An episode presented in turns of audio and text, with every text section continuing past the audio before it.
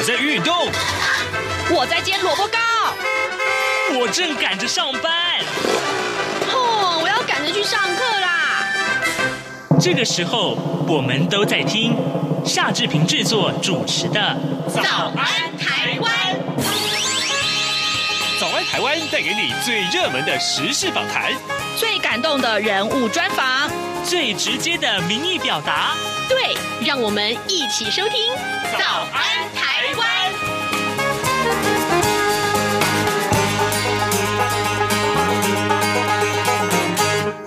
早安，台湾！我是夏志平。今天是二零二一年的七月二十七号，星期二。哎，这个今天的咱们这个单元跟明天的单元要稍微对调一下，先跟各位。跟跟各位听众来说一声抱歉，明天啊，我们要邀请的这个呃受访的来宾啊，资深的影评人米勒熊今天就来到节目当中了。熊哥已经在坐在志平的右边哦，我们今天要开现场，但是呢，呃，不是脸书直播现场，很抱歉了，因为这个呃，我们今天还是因为疫情的关系，也要稍微这个节制一点。那待会我们跟熊哥来聊电影哦，呃，疫情期间大家在家看了什么电影呢？或者哎，终于这个。之前已经微解封了嘛，上周已经微解封了。我不知道大家有没有去戏院看一些电影啊？虽然上映的电片子并不多哦，并不多。那待会儿我们来好好的聊一聊。哎，我相信大家应该很怀念，很不是怀念，很想念熊哥啊。好，呃，在跟熊哥进行访谈之前呢，志平有一点点时间跟大家说一说各平面媒体上面的头版头条讯息。哎。我们首先看到，今天三大报同样都把昨天在中华队在奥运上面的表现都放在头版上面的啊，很大的照片也告诉大家的这个成果。我们看到就是呃，在射箭的这个比赛部分，男子团体啊，这摘下了银牌；那在桌球的部分，嗯，男女混双啊夺下了铜牌啊，这是非常棒的成绩。我们来看一看呃这样的成绩，中华代表队。昨天呢，呃，在第三天的赛程，一口气迎接了两面奖牌。好，这个就是刚刚志平所跟你说的，这非常重要，这两面奖牌，一银一铜。那今天呢？今天要看什么呢？今天就是举重女神郭婞淳要拼第一面金牌，这是非常受到瞩目的。啊，志平也在这里先邀请各位听众能够随时锁定中央广播电台的呃各界新闻，或者是上到央广的官网，我们会有最新最详实的报道。好的，除了奥运的消息之外，另外我们也看到今天联合报有把这则讯息放在头版上面，就是呃，这个雪曼，就是呃，志平在礼拜一的时候，昨天时候跟大家聊的，昨天呃，耀毅跟大家节目中所聊的，美国的呃副国务卿呃薛曼啊访问中国大陆，二十六号跟中国外交部的部长王毅跟外长谢峰在天津会谈。那么谢峰跟薛曼会面的时候表示，他向薛曼表达。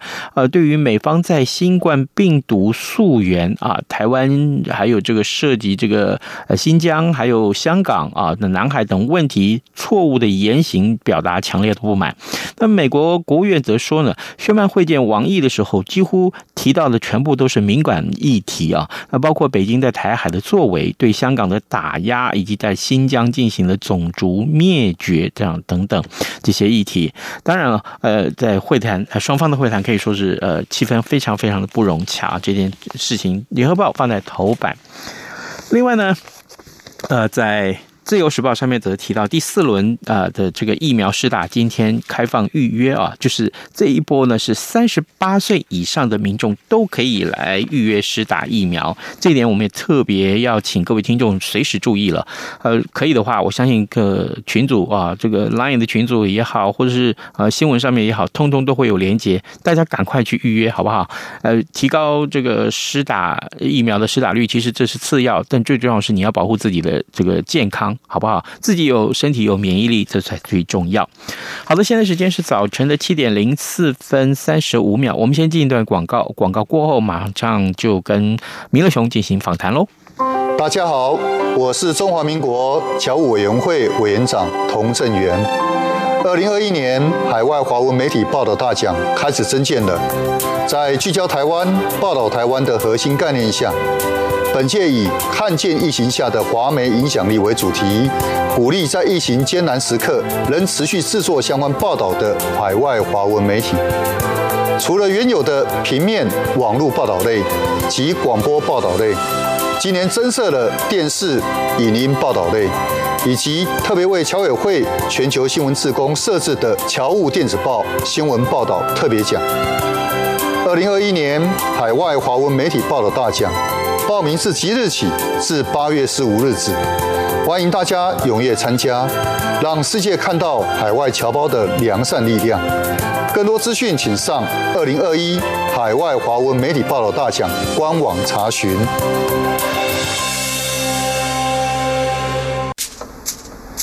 早安，台湾。正吃着什么样的早餐？吐司加火腿蛋，咬一口，然后收听中央广播电台。早安现场。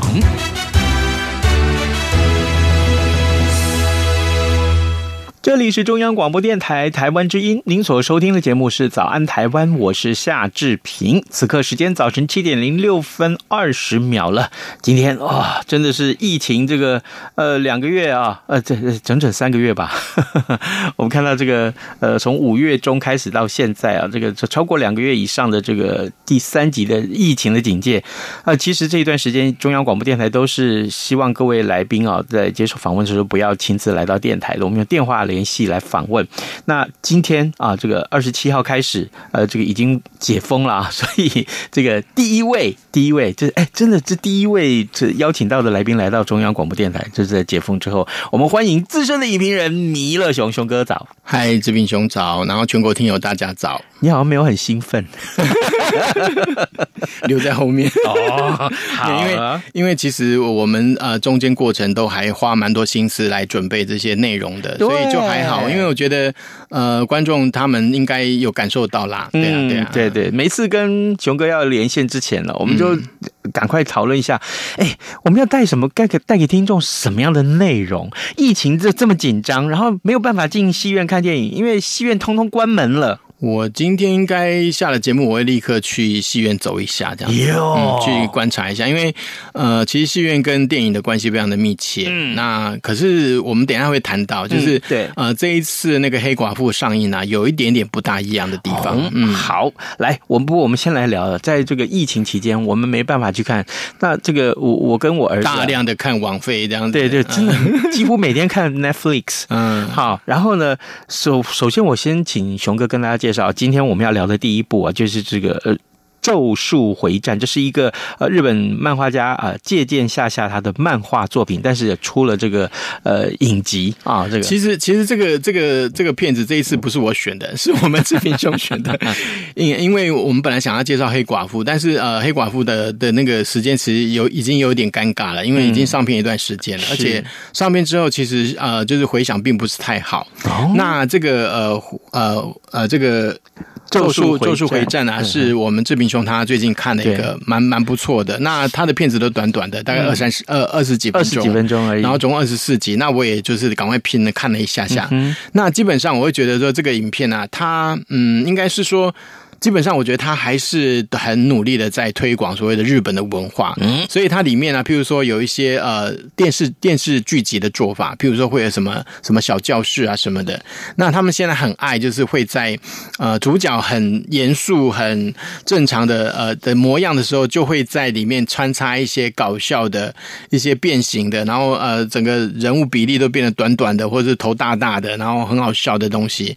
那这个对我这个年纪人来讲，我会有点不大。适应就是不是说不好看，是说很多时候其实对我们来讲，因为尤其是我是专门在看电影，所以这种比较拉的比较长期的东西，对我来讲是要适应，要要花一点时间。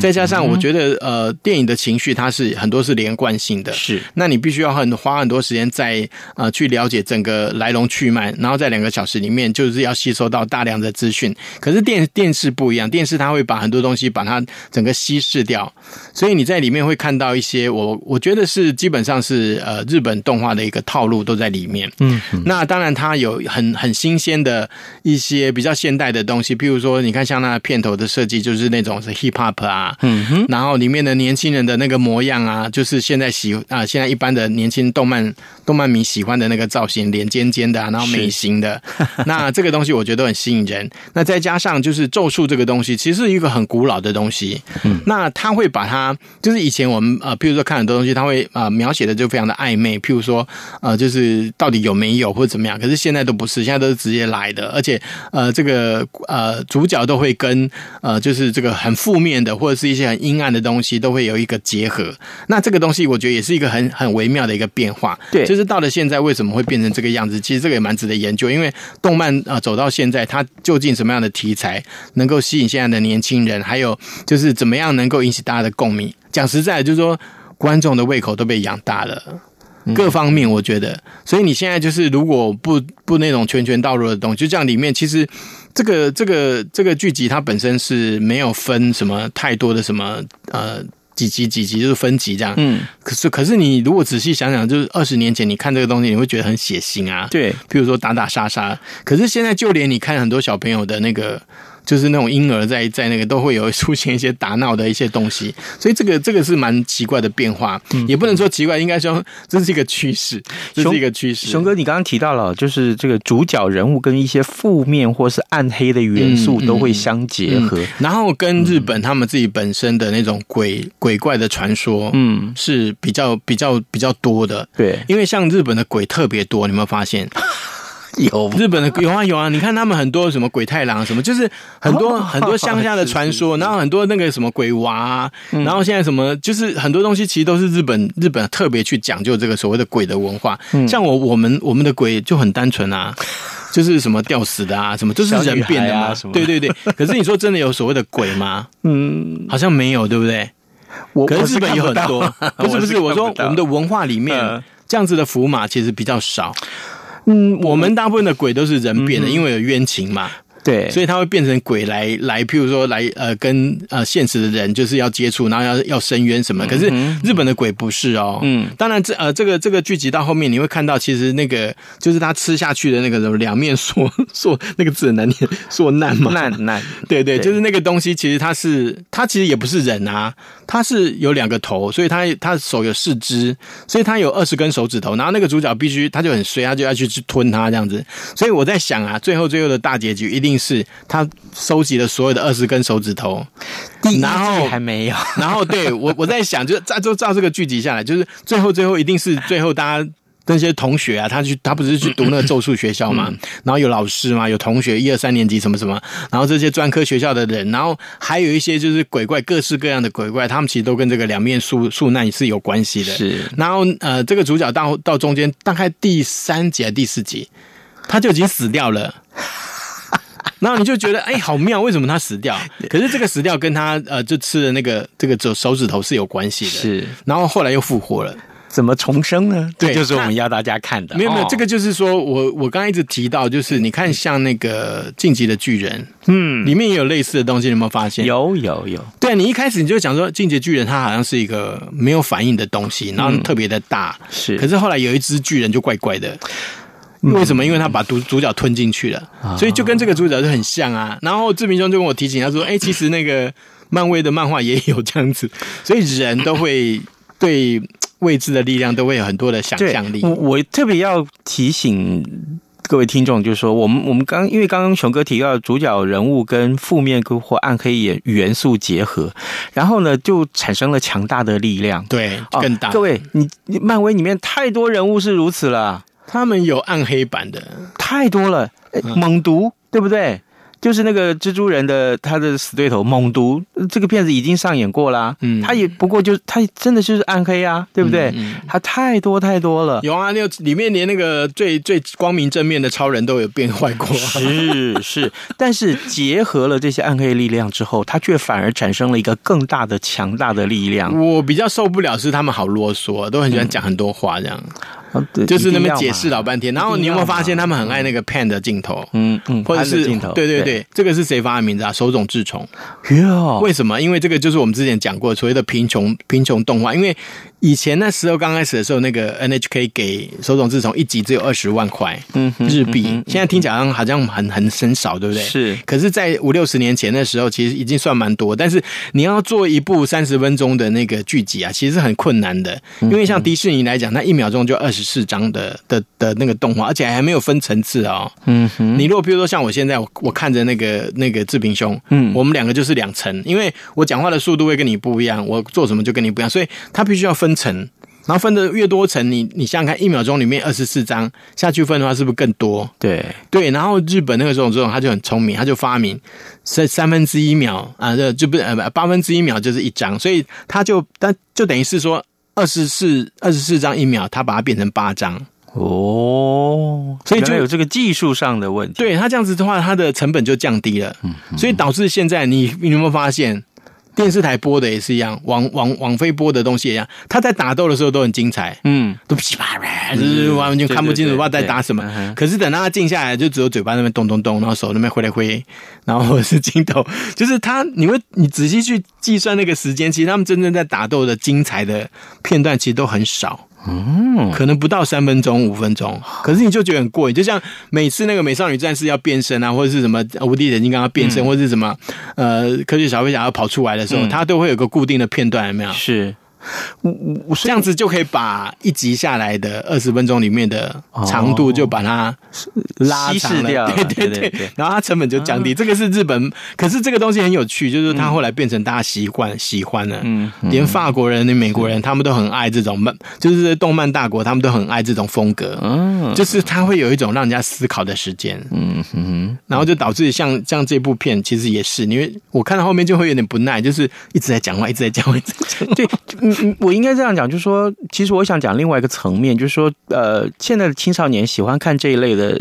动漫的心里面，其实是什么？就是看到主角人物跟暗黑力量的结合，再产生另外一股重大的力量，却可以改变他在现实生活中所遭受到的一些，呃，比如说不满呃的对待、不公平的压力啊之类点点点点点，然后等于是释放了他那个压力。对于青少年，我觉得会吧嗯对，就是这件事情很重要。像我小时候看的一些，比如说什么好小子啊，嗯嗯或者是什么棒球的比赛啊对，对网球比赛啊，或者是什么小甜甜啊，这种都是啊，就主角都是一些被压制的人，所以我们都会投射自己的身呃的某部分到他们身上去。嗯，好，各位听众，今天早上志平为其实蛮有趣的啊，我觉得就是你单单看那些，就是他们那些做出来的那些特效，嗯。而且是精心设计，所以呃，我一直讲啊，就是说现在的那些电影跟电视的那个界限越来越模糊的原因，嗯。是因为 他们现在都所谓的什么电影分镜啊，这个都很正常了。嗯，以前我们会讲说啊，因为电视很小，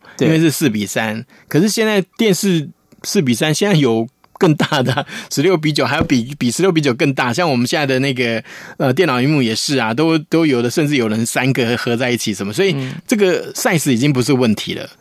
重点是在于说你怎么样去发挥你的想象力，去把你所要表达的东西画出来。嗯，然后因为网飞他们的成本都会给的蛮高的，像比如说像 A V，呃 A V 哎哎，我们叫什么？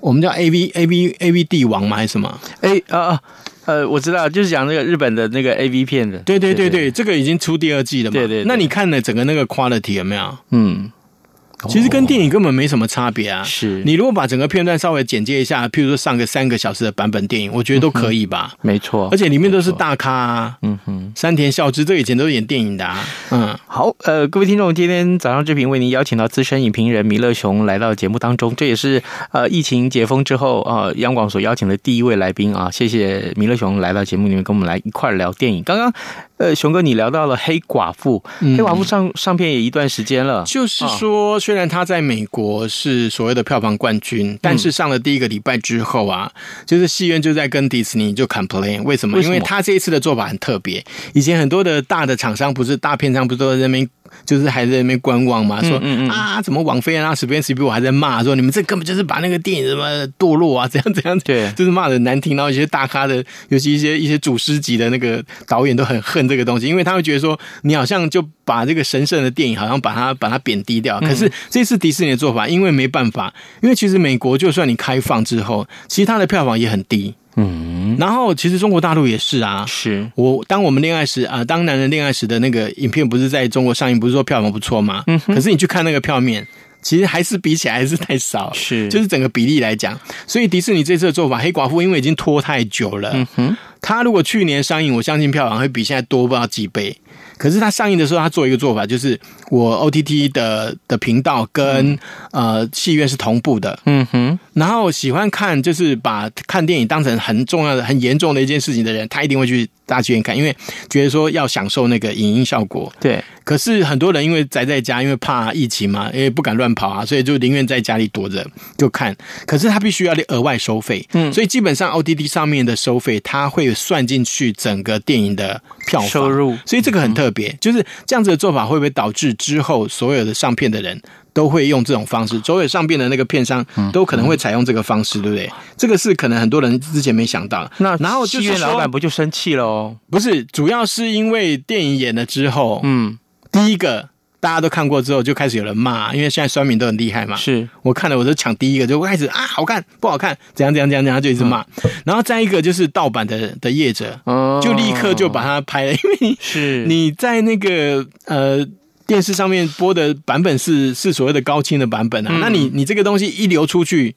就会降低大家去看正版的那个这个那个心态，对对对对。嗯、那可是这个没办法，因为现在疫情之下只能这样的做法。至于说呃会不会之后呃等啊、呃，就是像之前做法，可能是说呃这些电视或者是一些相关的 cable 频道，它会在呃电影上。以前你会记得很久，对不对？HBO 上一定是那种大片，什么魔戒都要隔一年啊，隔很久。对。可是现在几乎都是现在的以前的做法，之前之前的做法是。上上啊、呃，下片一个月就会有，嗯、哇！然后现在就更快，嗯、现在是呃一个礼拜内，或者是甚至像迪士尼的做法就是同步了，所以这个我会觉得 这有待观察。但是我觉得后面我们还在讨论，就是说。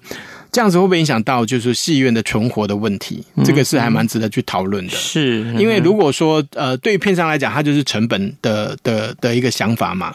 我如果能够回收成本，我如果能够赚的话，其实什么样的方式对我来讲根本没有差。对，那我觉得观众因为手机的便利性，然后跟呃就是网际网络的发达，所以现在你在看影片，你会觉得有那种 KK 的嘛？都不会有，对不对？为什么？因为现在已经不是像以前那种 cable 的呃那个。某电的时代了。我有个问题，假定啊，假定说，呃，OTT 方式已经这么盛行，也就是说，大家当然同可能是也有跟疫情有关了。对对对对对，习惯在家里面看电影这件事情，嗯、那家里面的的这个视听环境的设备，毕竟不如电影院呐、啊。可是就慢慢慢慢会提升吗？没有，可是会变成设备就会降低成本啊。因为对于很多人来讲啊，嗯、就是我现在只要有个 像笑笑手机也可以播音啊。手机可以当当投影，可是可是整个视觉效果毕竟不如戏院呐、啊。可是如果你想到安全的问题，还有就是我们在家里我们可以可以快转，嗯，可以暂停，可以马上跳另外一部片，是但是戏院不行啊。所以我就说啊，我说像那个时候就会很说，很多人觉得说某些片子就一定要进戏院去看，像比如说《复仇者联盟三》跟四那种大场面的这种动作片的时候，嗯嗯嗯、你一定要进戏院看才有 feel 嘛。嗯，你在家看就是觉得不对。还有从前我们。小的时候，他会说：“哎、欸，为什么这个片子你要进戏院看？